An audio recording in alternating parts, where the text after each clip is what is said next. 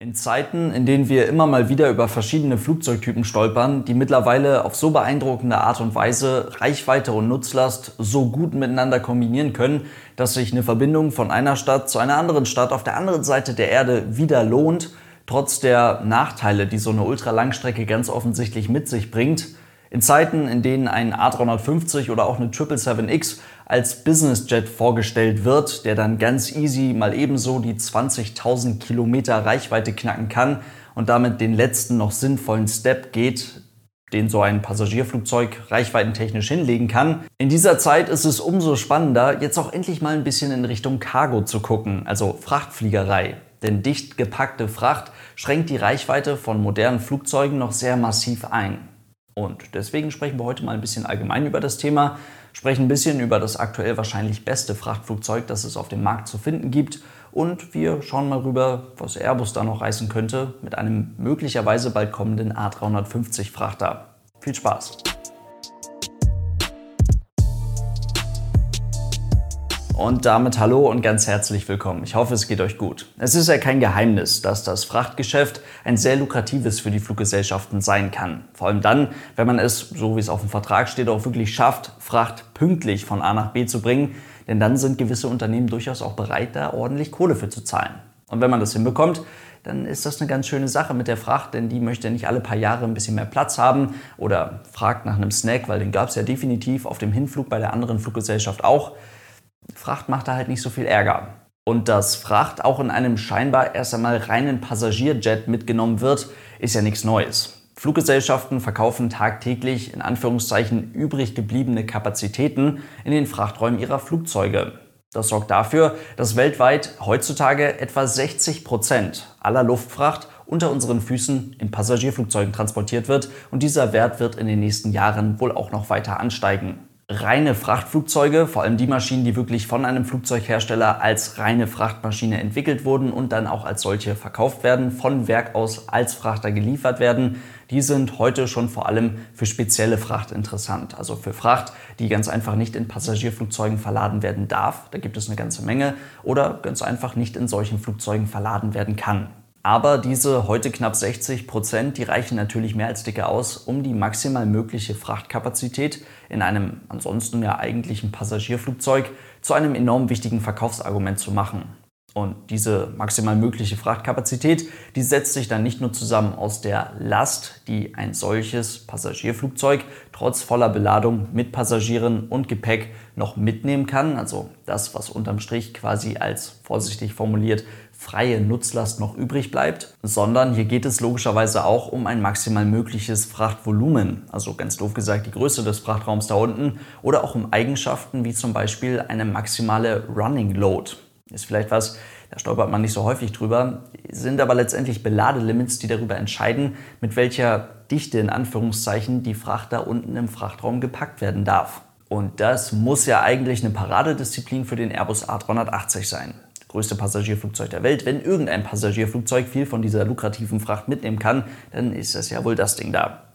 Ist tatsächlich gar nicht unbedingt so, um das direkt mal vorwegzunehmen. Eine Boeing 777-300ER, die steht hier deutlich besser da. Aber wie wird denn jetzt die Frachtkapazität eines solchen Flugzeuges gemessen? Hier jetzt erstmal die Frachtkapazität eines eigentlichen Passagierflugzeuges. Man könnte ja meinen, die Kombination aus Volumen und dem maximal möglichen Gewicht, was dann noch mitgeschleppt werden kann als zusätzliche Fracht, das muss hier interessant sein und gut vergleichbar sein. Ist es bei Passagierflugzeugen aber gar nicht unbedingt, aber wir probieren das mal. Gerade bei dem Vergleich Airbus A380 und Boeing 777 kann man jetzt ganz gut bei Emirates vorbeischauen. Denn die Fluggesellschaft betreibt die größte A380-Flotte und auch die größte Boeing 777-Flotte der Welt und liefert uns deswegen ein paar interessante Daten. Der Frachtraum des A380 ist laut Angaben von Airbus ungefähr 175 Kubikmeter groß. Das ist schon mal das Volumen. Und laut Angaben von Emirates schaffen die es, neben dem ganzen Gepäck der Passagiere in ihrem A380 noch etwa 15, 16, 17 Tonnen zusätzliche Fracht mitzunehmen. Im Unterdeck der Boeing 777-300ER findet man tatsächlich einen etwas größeren Frachtraum. Der hat ein Volumen von etwas mehr als 200 Kubikmetern, was ja echt tatsächlich schon mal ein ganz ordentlicher Unterschied ist. Und laut Emirates kann die Maschine knapp 20, 21 Tonnen zusätzliche Fracht mitnehmen. Die Frachtkapazität des Airbus A380 bei Emirates, die sinkt dann aber auch noch ein gutes Stück bei einem wirklich voll besetzten Flugzeug. Also wenn da oben alles voll ist, dann kann so ein A380 bei Emirates nur noch etwas weniger als 10 Tonnen zusätzliche Fracht mitnehmen. Und die 777, die kann auch mit voll besetzten Sitzen diese über 20 Tonnen mitschleppen. Dazu kommt, dass der Ruhebereich für die Kabinenbesatzung im Airbus A380 quasi ein Container ist, den man im Frachtraum installieren kann. Also das nimmt auch nochmal eine ganze Menge Platz weg, eine ganze Menge Kapazität weg.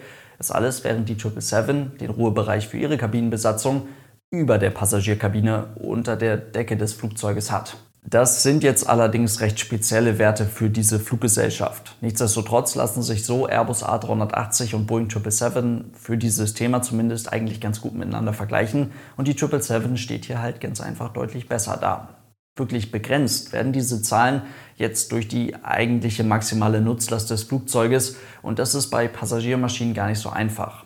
Denn hier kommt es nicht wirklich auf strukturelle Limits an Ort und Stelle im Frachtraum an, sondern vielmehr auf das große Ganze, auf die dann letztendlich individuelle Kombinationen aus Passagieren, Gepäck und eben der zusätzlichen Fracht, bis man addiert mit dem Leergewicht des Flugzeuges und vor allem mit dem Gewicht des ganzen Treibstoffes, den man für einen solchen Langstreckenflug dabei haben muss, an das maximale Abfluggewicht des Flugzeuges stößt.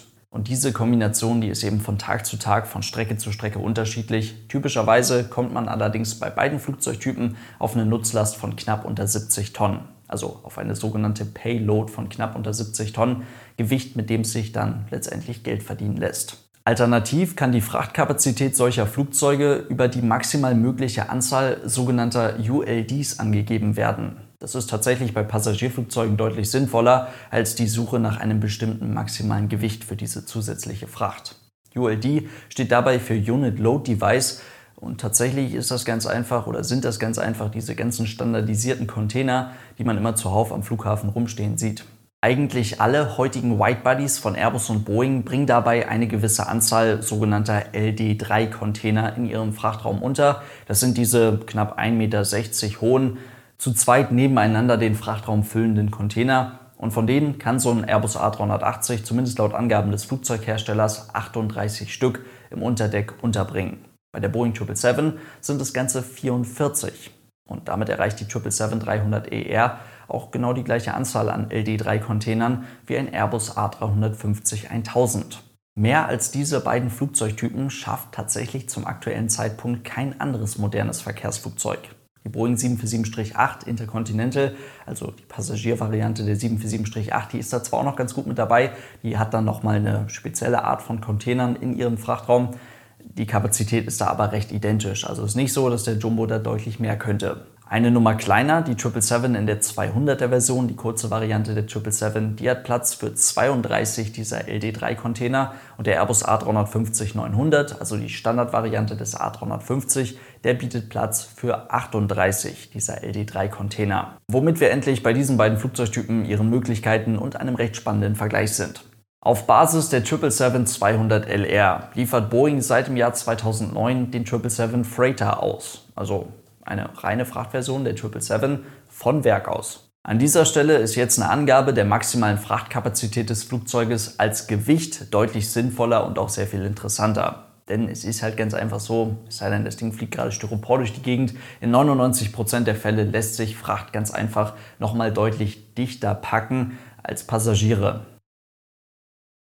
So lässt sich dann auf sehr viel weniger Platz sehr viel mehr zahlendes Gewicht, Nutzlast, Payload platzieren, sodass dann auch wirklich die strukturellen Limits an Ort und Stelle im Frachtraum wirklich spannend werden. Das ist übrigens auch der Grund dafür, warum Boeing aus der 200LR einen Frachter entwickelt hat und nicht aus der 300ER, wo man doch prinzipiell erstmal sagen würde, das ist doch das sehr viel erfolgreichere Flugzeug. Maximales Abfluggewicht der 200 LR und 300 ER ist aber nahezu identisch. Und so hätte man aufgrund des höheren Leergewichtes der 300 ER, weil es ganz einfach das etwas größere Flugzeug ist, nicht nur auf interessante Nutzlast verzichten müssen, sondern gleichzeitig bei fast jedem Frachtflug ja auch noch einen halbleeren Frachtraum dabei, weil man aufgrund der Einschränkungen beim Gewicht diesen Platz ganz einfach nicht mehr hätte füllen können. Die Kombination aus Volumen und maximal möglichem Gewicht ist bei der 200er Version der 777 einfach sehr viel interessanter als bei der größeren Variante. Nichtsdestotrotz ist die 777-300ER die erfolgreichste Variante der 777 wurde bis heute schon über 800 Mal produziert und ist auch noch ein paar Mal bestellt. Aber auch diese Flugzeuge werden natürlich irgendwann alt, werden dann im Passagierbetrieb ersetzt, aus Sicht von Boeing im Idealfall natürlich durch die 777X. Und so beschäftigt sich bereits heute ein externes Unternehmen mit dem Bau von Boeing 777-300ER Special Freightern, also mit gebrauchten, umgebauten, günstig umgebauten 777-300ER Frachtern. Die werden also in den nächsten Jahren definitiv kommen. Aber gut, so liefert Boeing seit 2009 den wohl besten und effizientesten Frachter seiner Klasse und steht damit nicht nur deutlich besser da als Airbus im gesamten Frachtgeschäft, sondern steht tatsächlich auch irgendwo alleine da in dieser Klasse von Frachtern. Die maximale Nutzlast des 777-Frachters wird dabei mit 102 Tonnen angegeben. Also 102 Tonnen, die mit diesem Flugzeug sicher von A nach B gebracht werden können. Und das ist ein strukturelles Limit, bei dem dann eine Reichweite von noch knapp über 9000 Kilometern möglich ist. Allerdings wird weniger mitgeschleppt. Ihr erinnert euch an die typische Nutzlast auf Passagier-Langstreckenflügen mit der 777 und dem Airbus A380. Dann ist hier auch beim 777-Frachter natürlich reichweitentechnisch noch eine ganze Menge möglich. Mehr Fracht mitnehmen kann hier, wenn es um moderne Frachtflugzeuge geht, eigentlich nur die 747. Die 747-8 als Frachter kann hier über 130 Tonnen schleppen was echt ganz ordentlich ist, allerdings auch mit entsprechend höheren Betriebskosten, sodass sich die 747 natürlich nur für eine geringe Anzahl an Fluggesellschaften und dann auch nur in geringen Stückzahlen für das Frachtgeschäft wirklich heute noch lohnt. Das sind zum Beispiel Fluggesellschaften wie Cargolux oder auch UPS, die mit diesem Flugzeug effizient und gewinnbringend fliegen können. Naja, und die Antonov-Frachter, die können natürlich auch noch eine ganze Menge mehr schleppen. Kleiner Funfact am Rande, die Antonov AN225 hat eine angegebene maximale Nutzlast von 250 Tonnen. Was echt nochmal eine ganze Menge mehr ist. Aber das sind dann halt nochmal speziellere Flugzeuge für noch speziellere Einsatzgebiete mit natürlich Betriebskosten jenseits von Gut und Böse. Aber gut, so hat Boeing also tatsächlich heute wahrscheinlich den besten Frachter im Programm, den man so auf dem Markt finden kann. Und da könnte man sich ja jetzt eventuell durchaus mal die Frage stellen, wie Airbus da vielleicht in naher Zukunft mit einem Airbus A350 Frachter mitspielen könnte. Medienberichten zufolge ist der europäische Flugzeugbauer schon seit längerer Zeit damit beschäftigt, sich mal bei den potenziellen Kunden so ein bisschen umzuhören, ob die Interesse an einem A350 Frachter hätten. Könnte durchaus sein. Und so stehen wir eventuell vor dem baldigen Programmstart eines solchen Frachters. So ein Ding könnte mit heutiger Nutzlast irgendwo zwischen 60 und 70 Tonnen, vielleicht etwas dichter an den 60 Tonnen dran, tatsächlich fast doppelt so weit fliegen wie die Konkurrenz mit ihren heutigen Frachtflugzeugen. Eine an die 777-Frachter dann angepasste Nutzlast, zum Beispiel indem man Komponenten des Airbus A350-1000, verstärkte Komponenten am A350-900 verwendet, würde dann dafür sorgen, dass man ja, ein ähnliches Gewicht mitschleppen kann und dann vielleicht doch noch ein paar hundert Kilometer weiterkommt, aber eben ein paar Prozentpunkte effizienter fliegen kann als die Konkurrenz mit den 777-Frachtern. Trotzdem bleibt das ganze Thema eine Nische. Eine Nische, die aktuell vom amerikanischen Flugzeugbauer Boeing definitiv beherrscht wird. Und das richtig ordentlich und Airbus wird es sich da ganz genau überlegen, ob es Sinn macht, da jetzt Geld zu investieren und mit dem A350 anzugreifen. Denn es ist ja nicht so, als würde Boeing da schlafen, sondern man kann ziemlich sicher davon ausgehen, dass sie schnellstmöglich einen 777X-Frachter nachlegen werden und dementsprechend auch diese Nische weiter beherrschen möchten. In diesem Sinne soll es das für heute gewesen sein. Vielen lieben Dank fürs Zuhören. Vielleicht war die ein oder andere interessante Info für euch mit dabei und dann hoffentlich bis morgen. Tschüss.